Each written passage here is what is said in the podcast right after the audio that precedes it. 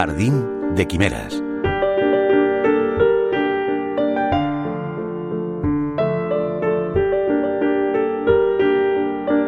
Ningún fantasma es más conocido y venerado en Gran Bretaña que el de Ana Bolena, la segunda de las seis esposas del rey Enrique VIII. Desde su espantosa ejecución por orden de su marido, numerosos testigos la han avistado en aquellos lugares con los que tuvo relación en vida, como los alrededores de la iglesia de Sal, donde se dice que fue enterrada en secreto, la Torre de Londres, el lugar de su ejecución, en Bleaking Hall, su casa de la infancia, o en Marwell Hall, escenario del encuentro entre Enrique VIII y su tercera mujer, Jane Seymour, mientras se fraguaba la conspiración.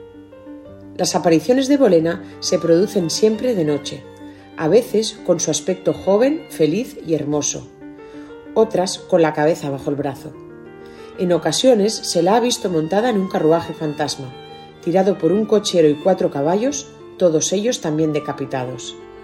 Esto ocurre sobre todo en fechas señaladas para Ana, como en el aniversario de su muerte, el 19 de mayo, o el día de Navidad. Así empieza, en voz de su autora, La vida secreta de los fantasmas, el nuevo libro de María Leach, ilustrado por Berta Young.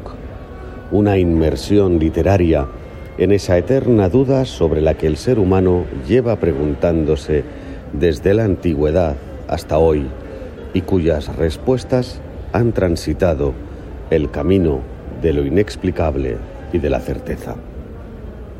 La vida de los fantasmas, tema clásico de la literatura universal, tratado por autores tan dispares como Edgar Allan Poe o Javier Marías, ha servido de material para la investigación científica, para el entretenimiento, para la literatura, para el cine, para la historia del mundo y para dar origen también a tantas fiestas arraigadas a creencias y tradiciones populares y ancestrales.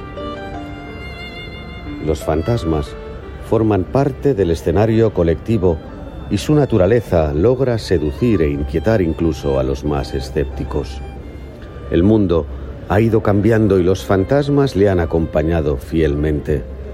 Desde las primeras civilizaciones hasta la edad contemporánea, han sido reflejo del pensamiento humano a la hora de intentar explicar qué ocurre después de la muerte y a la vez han servido de modelo para tratar otras grandes cuestiones como el amor, la familia, el miedo o las costumbres, hasta el punto de encarnar la evolución de nuestro sistema de valores y abrir una puerta que conecta con la esencia de la vida.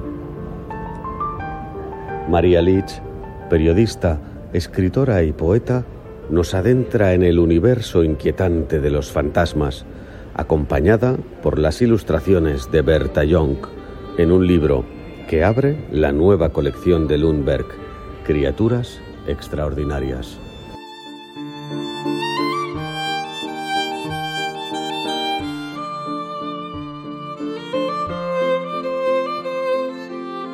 Basta con reunirse en la oscuridad de la noche y encender una linterna o una vela. Si además se desencadena una tormenta, lo tenemos todo para que la conversación derive hacia temas relacionados con fantasmas. Hablar sobre casos inexplicables y misteriosos hará que los rumores del viento parezcan susurros y transformarán las sombras en figuras espectrales. Pero lo cierto es que tampoco se necesitan demasiadas excusas para disfrutar de una buena historia de terror paranormal. Además de las leyendas, mitos y relatos populares de la tradición oral, hoy tenemos a nuestro alcance infinidad de libros, películas, series y podcasts al respecto. Estamos tan familiarizados con los fantasmas que creamos o no en ellos, ya forman parte del escenario colectivo y su naturaleza logra seducir e inquietar incluso a los más escépticos. Use la hoz Radio 5, Todo Noticias.